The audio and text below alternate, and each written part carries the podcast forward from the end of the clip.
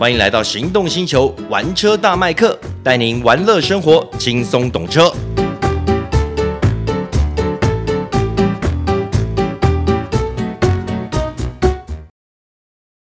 Go Unique Suzuki，变大行李就选 Carry，同级第一大货台及回转半径，我的大给小行的行李再摸摸。今晚会多上中油礼物卡一万元，购你分期免头款，首年零负担。Suzuki，嗨，大家好，欢迎收听玩车大麦克，我是 Michael 王廷二。Hello，各位听众朋友，大家好，我是导叔导观众。哎，Michael 哥，是我们最近又要试什么车了？哎，最近我试了一台，跟大家分享了，是福斯的 T 广，而且是福斯 T 广的三八零 TSI R Line Performance。哦，你是说呃，它配置那个呃 EA 八八八的那颗引擎的三八零吗？也就是如果说我们不讲这个 T 光 R，就是它最高性能车款的话，它应该算是 T 广车系里面算最高阶的。嗯。其实它马力、扭力也不差，它马力就两百四十五匹啊。是啊，扭力也三十七点多公斤。对对，很多人来说应该很好用了。呃，非常好用，其实说真的是非常好用了。但是它并没有把它调的很暴力。嗯，就即便你是用运动模式，嗯、就开起来它还是强调一个顺畅。嗯，饱满顺畅了，饱满顺畅。所以你的意思是说，它加速是轻快轻盈，但不是让你觉得有。那种 aggressive 那种压力的，对，它不会不，对对对，所以就是很好掌控，嗯、它不会像是这种高性能的输出车款。其实即便啦是 T 光 R，嗯，或者是他们的 R 车系，也尽量的做到是顺畅的。嗯，说真的啊、呃，你看，哎，你看这种车呢，我们不知不觉就先从动力开始聊了。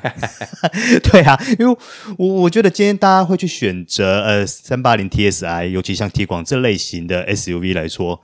最主要大家看上的应该就是它的动力吧？是啦，如果说你要买到三八零，基本上你是对动力有需求的。对，如果是我个人要买，嗯，我应该会选择三八零或者是 R。其实我会直接想攻顶诶，你会想攻顶，嗯、是这样子没有错啦。但是基本上，我我觉得普罗大众对于动力操控的需求，嗯，是低的，相对低的。嗯，大部分人他只要车子会动就好。没有，因为这日常不要太差，日常需求嘛。对对对，你不动力不要太差，不要说爬个坡上不去，嗯、要超个车超不过，嗯，反正都相对危险。对对，但是一般人来说对动力并没有特别的要求。嗯，我们是做车媒的，对车的动力会比较有要求。不是，而且哦，你看，呃，它的售价一百八十六万八嘛，哦，一百九十四万多，哇、哦，涨价了啊！对，它一车车价一百九十四万。是啊，因为我记得二二年是是一百八十六万八嘛。对对对，现在已经涨涨。是啊，哇，那其实它哦，那这样的话，它跟 R 的差价很小诶。这这车这个差价，其实我看只有。二十二十多三十万而已。是，如果说你预算真的不是这么紧的话，嗯，就像我刚刚讲的，我会想攻顶呢。对，对不如直接攻顶。哎，对对对对对对对，干嘛留一点遗憾在那边呢？但是这台车的优点在于什么？我们刚刚讲了它的车名一大串呢，那它有 R Line 的，就是不管内外的空力套件呐，或者是这种性能化的设计，嗯，而且它后面还有有没有听到它加了一个 Performance？哎，是，所以它的性能。就是我们刚刚讲的，都已经到两百四十五匹了，对，扭力啊、马力都很强。嗯，就是如果说你不想要再多花那个钱到达 T 光二三八零 TSI，其实就。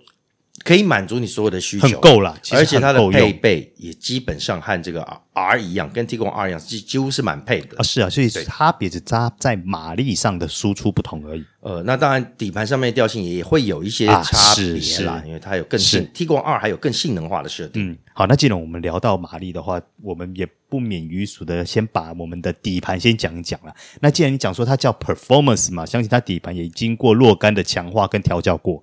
那它开起来最主要的，呃，给你带来的感觉，尤其包含驾驶乐趣，是丰富的吗？呃，其实它的操控的感觉，我个人觉得是稳稳当当，而且也带一点灵活。我们是刚好在山路上面试驾啦，啊哈，它的避震器是比一般的车型要低十呃一公分。嗯，就一十 millimeter 啦，啊哈，那你不要小看这一公分，那对于降低车身的这个重心还是有帮助的。对，然后因为它降低它的这个弹簧的反馈也会比较稍稍微硬朗一些，嗯，同时它底盘也配二十寸的轮圈，二十寸，当然 不小颗哎、欸，因为它动力大，它扭力强，嗯，所以它配这个大的轮圈，呃，我我如果没印象中没有错的话，它的轮胎到二五五这么宽，嗯，对，比如我自己的车子设定都还要再大一号就对了。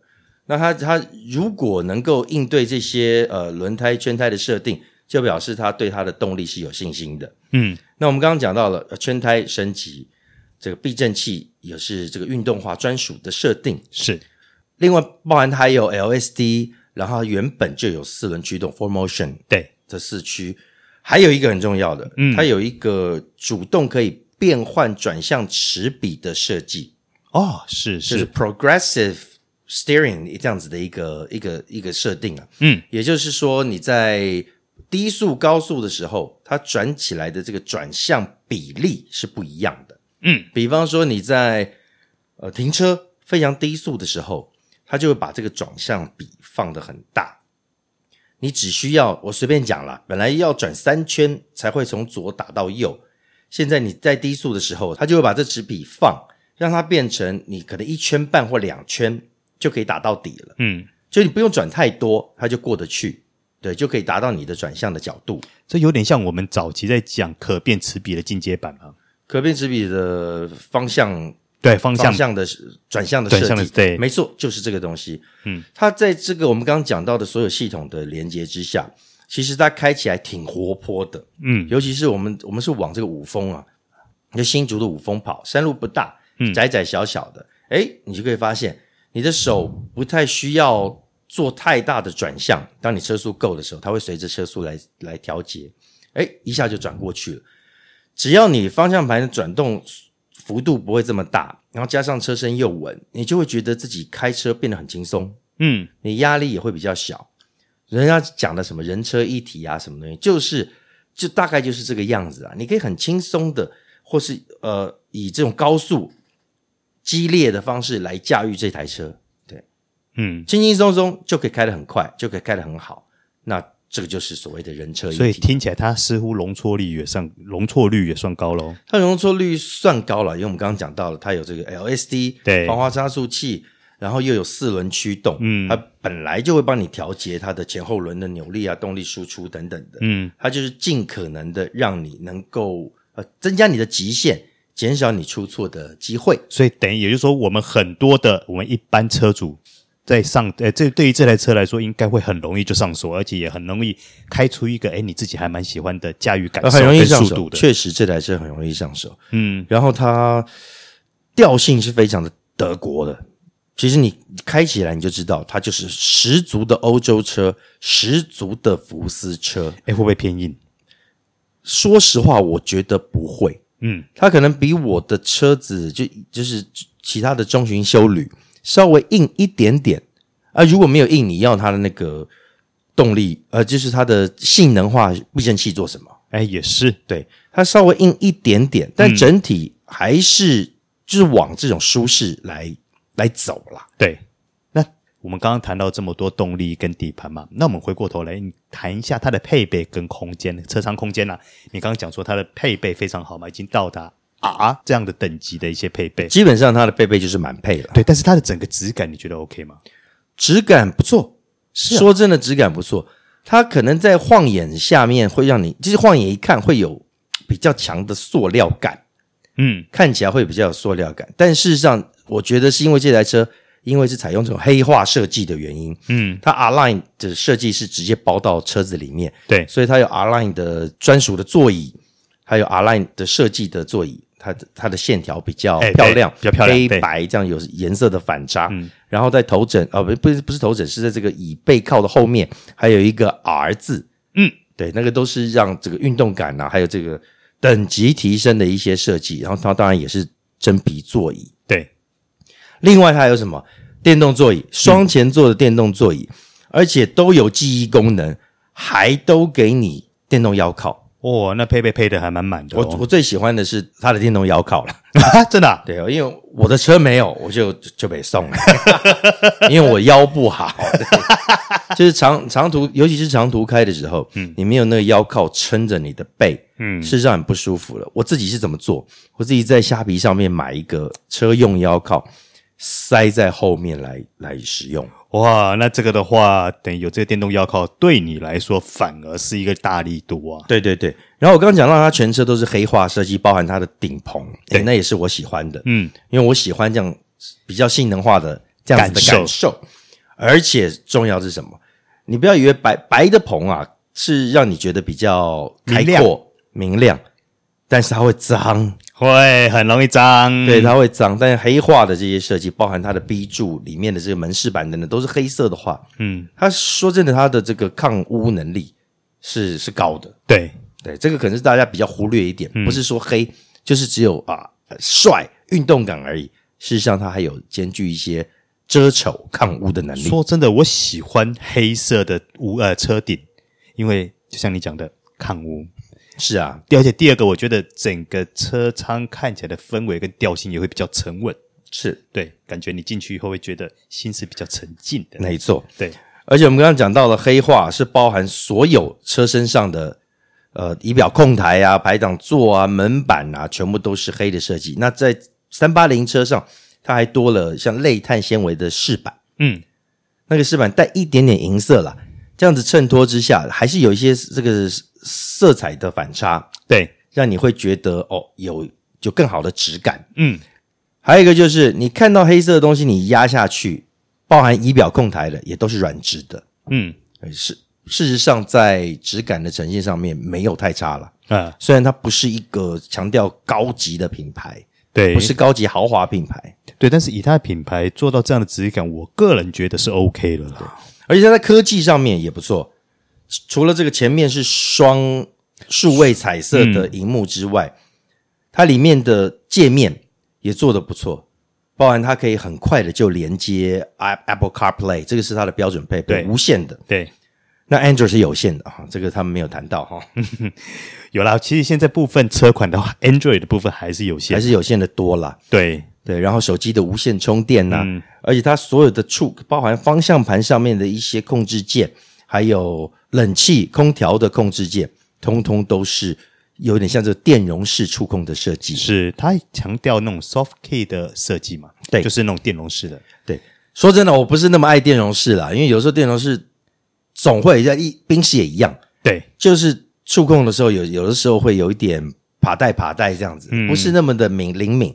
你要它灵敏的时候，它不灵敏；你不要它灵敏的时候，它突然不小心碰到一下。它又跑出来。对，那尤其像有时候在开车的时候，我个人啊，我自己有时候会喜欢传统旋钮或者按钮，因为你开车的时候在摸的时候，你会有触感。是，那你大概依据你的位置跟触感，你就知道说，哎，我按今天你比较这个按钮，你比较能够精确的控制。对，当然我不否认电容式的这些触控设计漂亮、帅、漂亮、科技感。对，大部分人都会喜欢，我也喜欢啦。只是我觉得它的那个触控的那种感觉。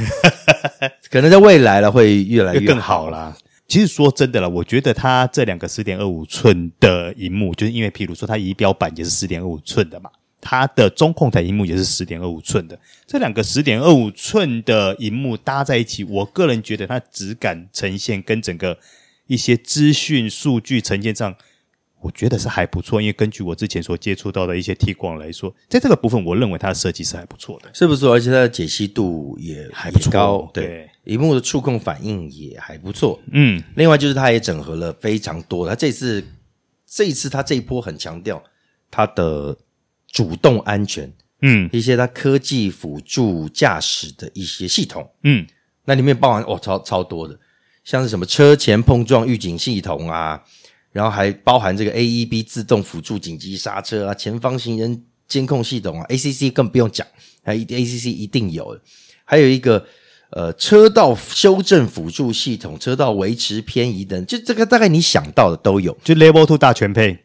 哎，这个我要大家讲一下，它有没有到 Level Two 哈？还有一个叫 RTA 后方横向车流警示系统，这是我必须提出来的。嗯、这个东西非常好用，这个好用。我在在早以前开这个 Tiguan 试驾的时候，在和平公园一倒车，我真的没有看到后面有一台车飞快的过来，我没有注意到，因为刚好又他他过来的地方又是个弯角，嗯，结果突然车子给我紧急刹车，我吓一跳，居然就有一台车从后面呼啸而过，嗯，万一我那时候没有这个系统，我车子一到就直接就直接杠上去了，这真的就这就大出出大代志啊，是是，这这所以这个这个系统是非常的好用。还有一个，它有强调有一个叫 Travel Assist，嗯，智慧车阵穿梭系统。哦，这个是福斯系统现今的车子最常使，你会最常听到的安全配备的东西。对，因为它可以透过这个这个东西，其实基本上是一个整合快捷功能啦。对，它可以把 ACC 啊各种东西全部包在一起，你就等于可以一键启动，按下去就可以。对，你按下去，它就一键启动了。嗯，因为说真的，很多人对于这个丰富的配备。丰富的这种系统，他反而不知不知所措，他不知道该怎么去各项启动。为什么？嗯、像这种快捷的设计，一按下去，基本上它百分之九十的东西都启动了。这个我就有亲身体验了，因为你按下去的话，你在我们这种都会道路上跑，有没有？它就真的很包含那个呃偏移辅助，那包含 ACC 全速域 ACC，它会整个都启动，所以你会觉得开起来。很好开，你就手握着方向盘，控制注意前方路道路路况就好了，其他它全部帮你处理好。所以我超喜欢它这个配备的。嗯，我实际我们实际在高速公路上面就是测试它这个所谓的大全备系统。嗯，而确实啊，它这个跟车啊、呃刹车啊这些这些控制都还不错，对，算细致的。对，它不会给你那种突然加速或是突然减速这样子的感觉，舒适性是够的。嗯。但是我发现它的车道维持，你可以在它的规格表上面并没有看到它强调至中哦，它不是至中的，它没有至中，对，这是让我蛮惊讶的，因为我觉得他们有一直强调这个东西，却没有在这个车道维持上面哇哦弄成至中，这让我有一点惊讶。是，当然了，没有有没有至中不是那么重要，尤其对我来说，因为我不需要你车道帮我至中。没有，当时但是现在这个配备对很多车来说都已经属于几乎都有的东西了。是啦，所以这个我比较惊讶。毕竟 Tiguan 它是一台已经推出七年的车子了。对，对，它它从二零一六年上问世的，嗯，对，它七年。但说真的啦，把这个东西加进去，Why not？对，把它加进去，这个车就真的更完美了。对，但也或许啦，也是因为这个可能各种晶片短缺等等的问题。让他们迟迟没有办法达到这样子的部分，嗯，啊，听起来好像稍微有一点点小可惜这样啦。所以我刚才讲导叔刚刚不是讲说他 Level Two，所以就马上打，马上打住了，我保留了，我保留了这个部分，因为没有这个东西是不能称之为 Level Two，不算是正式的 Level Two 了。但是它其实基本上给你的东西很完整，对，一般来说对。大部分来说都够用，但就缺了这么一个小东西了，小可惜，小可惜。是是，好，那最后呢？其实我很想问一个问题，耶，你像以呃，我们今呃，你所试驾 Tiguan 三八零 TSI 还 R-Line Performance，好，这样的一款车，它卖到一百九十几万嘛，对不对？对，好，那如果以相同，哎，不能讲相同，叫类似价位，这个时候你会选择 bmwx one 或者是 Tiguan 三八零 TSI R-Line Performance，因为两个如果说你要就配备来说，或许是三八零 Tiguan 三八零的配备会比较好。但是如果你就品牌或是就其他方面一些情感或心理上来说，或许 X One 会是一个也不错的选择。如果是你会怎么选？如果这样子讲啦，这个导数基本上是挖一个坑给我跳了哈。我向来是在挖坑给人家跳的啊。对，今天这两台车要选。嗯，其实各有优劣啦。对，价钱或许都差不多，但是如果是同样的价钱，你买 BMW，它有个品牌，是，而且 X One 又是全新的大改款的车款，但它的车格又稍微小一点，所以如果说你要论动力，就论品牌，好，论品牌或新颖度，那我自然是选择 X One、X1、X1，那是那是 for sure 是。但是如果是要论空间、配备以及动力，那对不起，那还是 Tiguan 会比较强。嗯，Tiguan 三八零 TSI 肯定是会比较强，是，尤其光动力应该就高出一截了。哦，高蛮多节的。而且我刚刚讲的，我们刚刚没有提到空间。嗯，Tiguan 虽然是一个六年多的车子，但事实上它的后座空间相当的不错。嗯，我我推崇它的空间，它后座空间不仅是纵向好，高度好，它横向也不错。另外就是它的座椅高度是够的，不会让你坐得很低，脚需要折起来。它整个坐姿就是一个非常舒适的，而且它的后座还可以前后滑移，可以做四二四的前后滑移哦，这超棒的。嗯，所以基本上它虽然上市时间久了，但是其实产品力还蛮强的。对，它产品力其实非常的好。嗯，后座行李箱容量也大，然后后座空间也不错。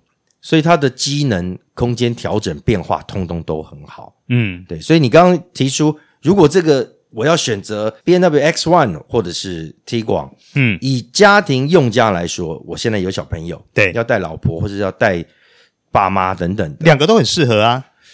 呃，也都适合是没错，但是我会求更大的空间。嗯，就像是我当初买，为什么不买叉 four 要买叉三？嗯。因为你希望空间更好用，对，我希望空间更大，所以你知道我的需求。需求是什么，所以我可能还是会往 Tiguan 上面走。嗯，诶，那这样听起来的话，Tiguan 三八零 CP 值似乎还算高喽。所以我刚刚讲的配备，它还有哈曼卡顿，还有全景天窗，是对不对？如果说你是以一一般的比较高阶的。品牌，嗯，对，同样价钱，那或许都没有这些东西了。对，但是听完了以后，我觉得我还是比较喜欢 R Tiguan R，我也喜欢呐、啊，这还需要你讲吗？有钱就好了、啊，对不对？好，我们今天节目就到此先告一个段落喽。对，非常谢谢大家收听玩车大麦克。好的，我们下期见，下期见，拜拜。拜拜。